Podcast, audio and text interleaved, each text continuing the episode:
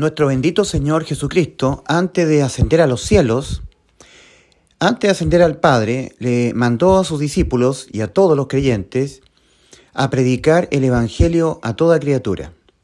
En el capítulo 16 de Marcos, en el versículo 16, el Señor ha dicho, Id por todo el mundo y predicad el Evangelio a toda criatura.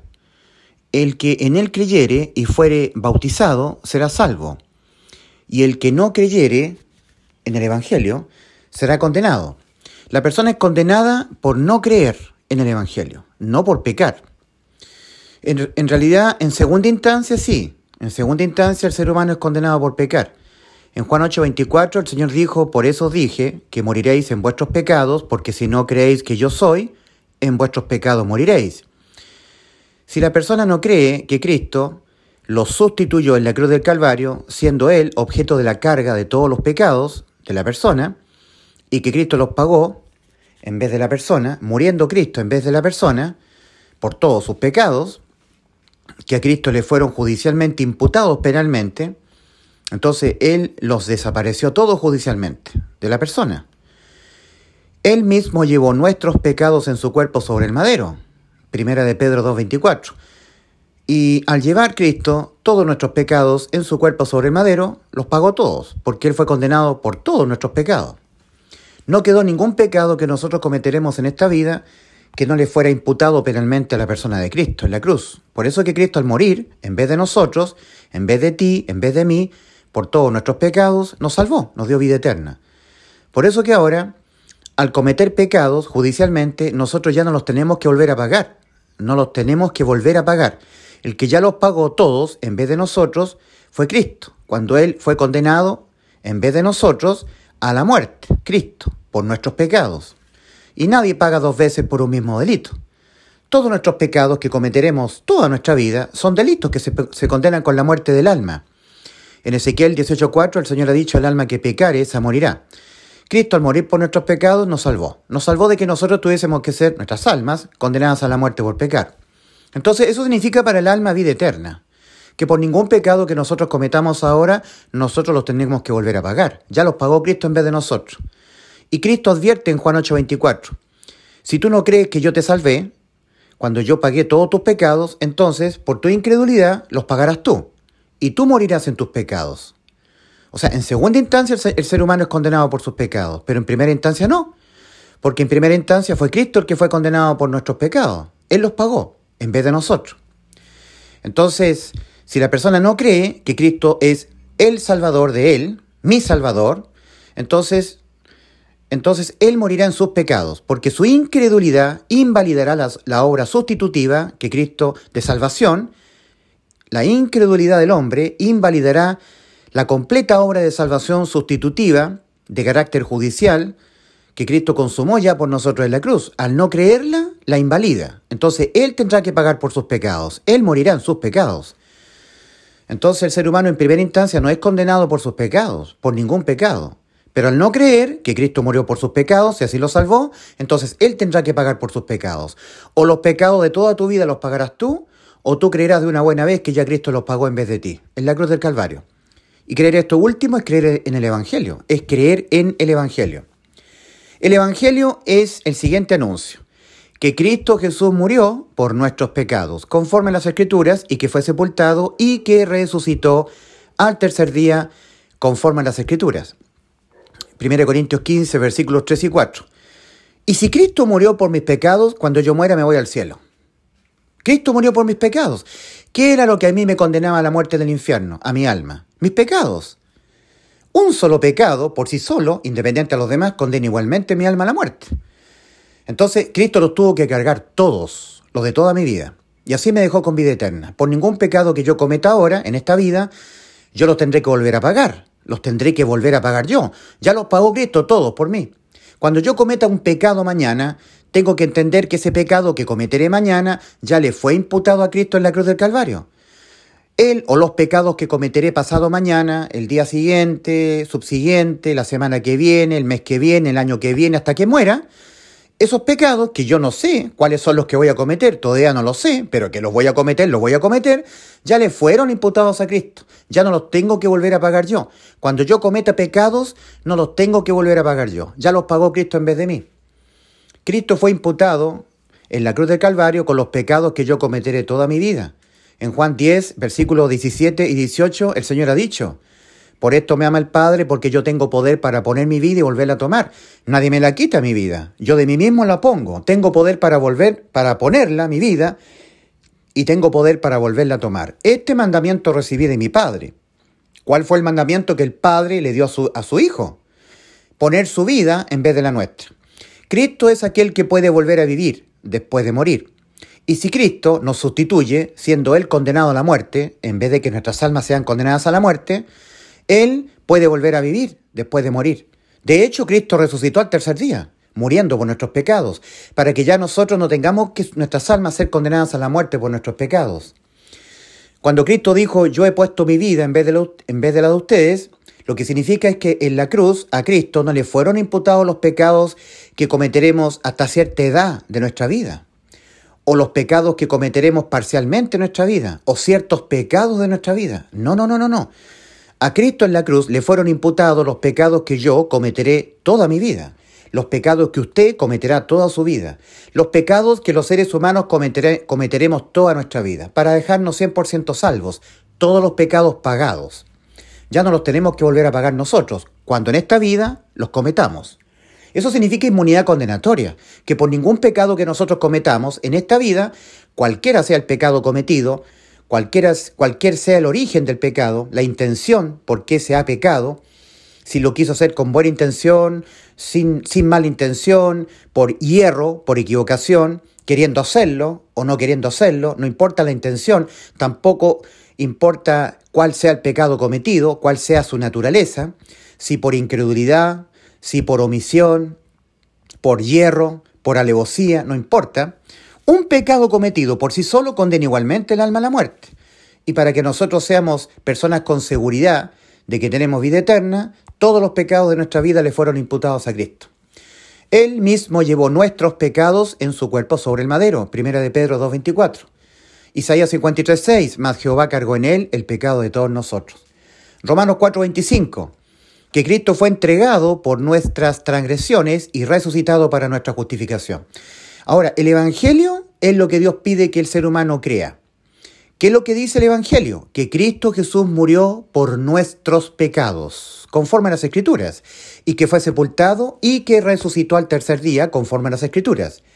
El Evangelio está vinculado a nuestros pecados, cuando dice que Cristo Jesús murió por nuestros pecados.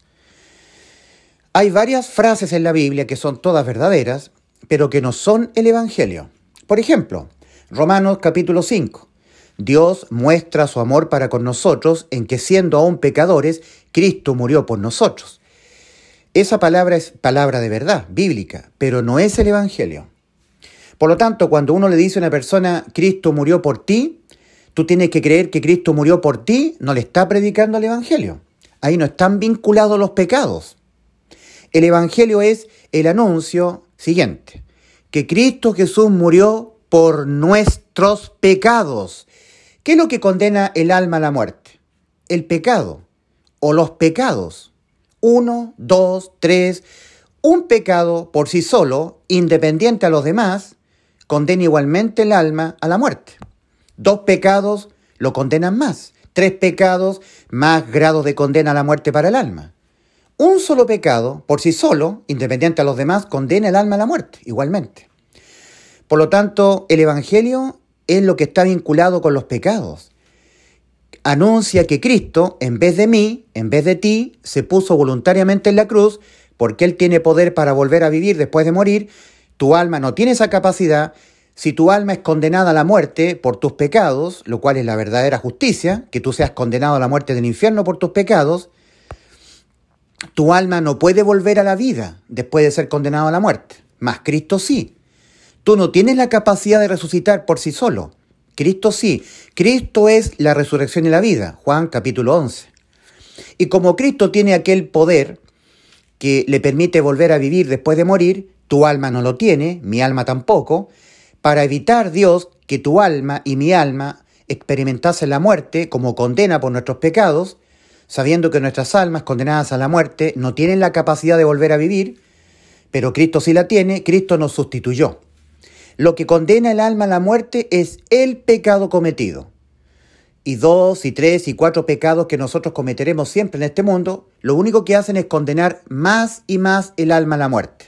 Más grado de condena a la muerte para el alma. Pero por uno solo el alma es condenada. Y cuando el alma ha sido condenada a la muerte, no hay nada que el ser humano le pueda ofrecer a Dios para dejar sin efecto la sentencia de la muerte y la condena a la muerte por los pecados del alma. Los pecados se pagan con la muerte del alma. La única forma en que nosotros fuimos salvos es por sustitución, donde Cristo se puso, puso su vida en vez de la mía, en vez de la tuya, en vez de mi vida y en vez de tu vida. Por lo tanto, a Cristo le fueron imputados penalmente los pecados que cometeremos durante toda nuestra vida. Ahora, en Romanos 5 dice, Dios muestra su amor para con nosotros en que siendo aún pecadores, Cristo murió por nosotros. Pero eso no es el Evangelio. También dice en Juan capítulo 1, aquel verbo, ¿cierto? El verbo, en el principio era el verbo, y el verbo era con Dios, y el verbo era Dios. En él estaba la vida. Por él todas las cosas han sido hechas, y sin él nada de lo que ha sido hecho fue hecho. ¿Cierto? En él estaba la vida y la vida era la luz de los hombres. Aquel verbo venía a este mundo, pero el mundo no le recibió. A los suyos vino y los suyos no le recibieron. Mas a todos los que le recibieron, a los que creen en su nombre, les dio potestad de ser hechos hijos de Dios. Entonces cuando una persona le dice, tú tienes que recibir a Jesús, porque en Juan capítulo 1 dice, mas a todos los que le recibieron, a los que creen en su nombre, les dio potestad de ser hechos hijos de Dios. Cuando en un culto evangélico le dicen a una persona, ¿quieres ser salvo? Y la persona dice sí, tienes que recibir a Jesús, no le están predicando el Evangelio. Están tomando algo cierto de la Biblia, pero que no es el Evangelio. El ser humano oye, por ejemplo, otra verdad. Romanos capítulo 10, versículos 9 y 10. Todo el capítulo 10 de Romanos está vinculado solamente con los judíos, no con nosotros que somos gentiles. Al judío, que conoce que el pecado se condena con la muerte, y por qué el judío, y no nosotros los gentiles, saben que el pecado se condena con la muerte, porque el judío sabe que en la ley, cuando él transgredía la ley, él tenía que tomar un corderito sustitutivo, llevarlo al altar del sacrificio, y él, el cordero, ser condenado a la muerte en vez del judío. El judío sabe, por lo menos el judío que conoce bien la ley, sabe que el pecado se condena con la muerte. Nosotros no. Los gentiles, los chilenos, no, no, tenemos que ser enseñados con eso.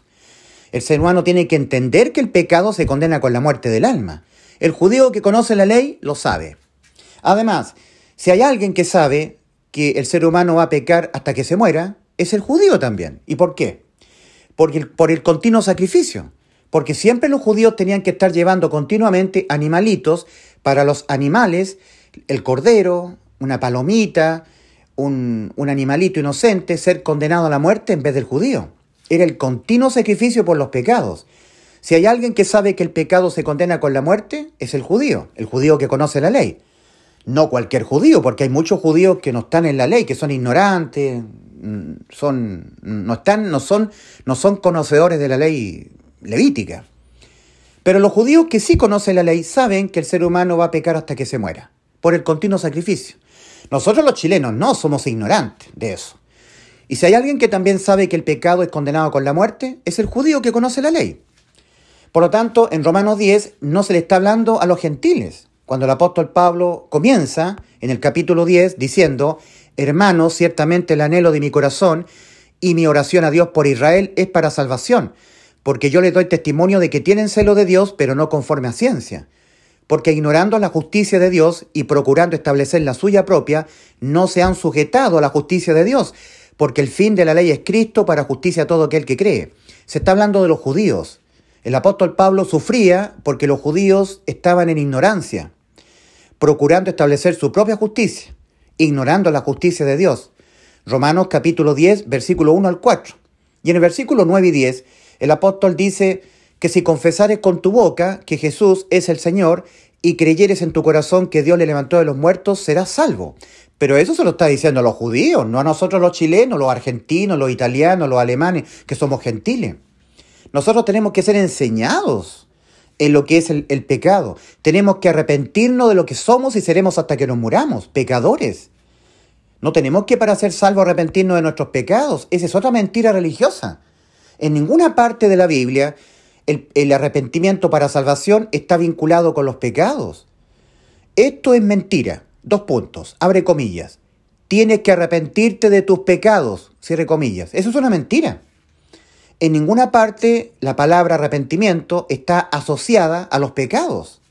Por ejemplo, en Marcos 1.15, el Señor inició su ministerio comenzando a pregonar, arrepentidos y creed en el Evangelio. Nunca dice arrepentido de los pecados, no. Después, en Romanos 2.5 dice el apóstol Pablo, pero por tu dureza y por tu corazón no arrepentido. No que tú te arrepentas de tus pecados por los pensamientos de tu alma no convertidos a tu realidad, de que tú vas a pecar hasta que te mueras. Esa frase, tienes que arrepentirte de tus pecados, contradice al arrepentimiento para salvación.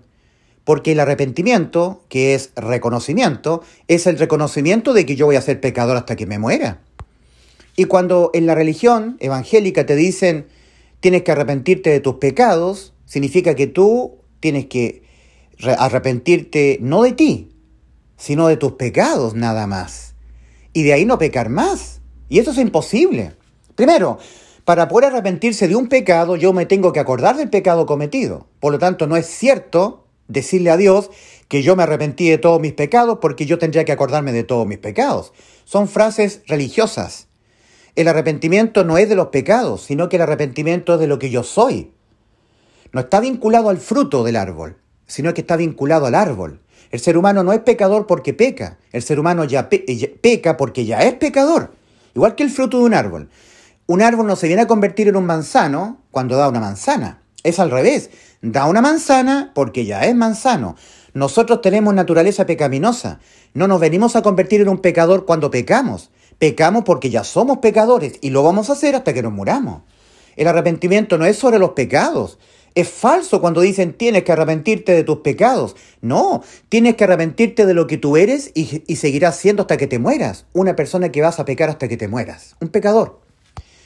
Ahora, cuando le dicen a una persona tienes que confesar al Señor como tienes que, eh, como dice Romanos 19, que si confesares con tu boca que Jesús es el Señor y creyeres en tu corazón que Dios le levantó de los muertos serás salvo, eso no es para los gentiles.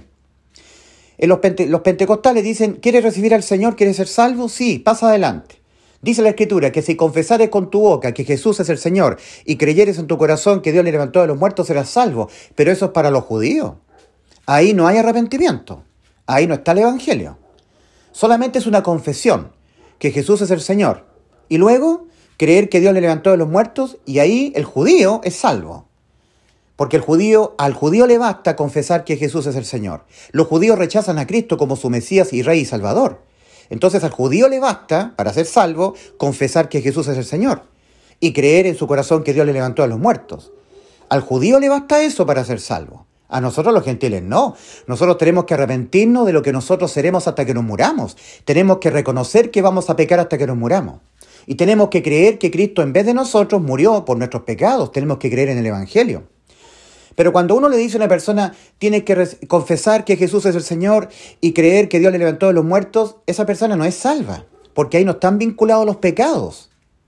Y son los pecados los que nos condenan nuestras almas a la muerte. Y en Romanos 10, versículos 9 y 10, nos están nombrando los pecados. Y esto es muy importante. Por eso que hay muchos falsos cristianos.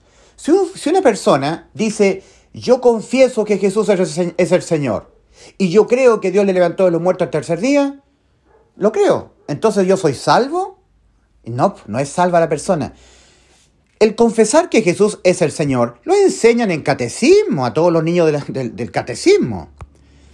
Y que, el Señor resucitó de los muertos al tercer día lo enseñan en los catecismos, el, en el catolicismo lo enseñan. Pero eso no te hace salvo. Lo que te hace salvo es que tú creas que Cristo murió por tus pecados son tus pecados, los tuyos, los que condenan tu alma a la muerte.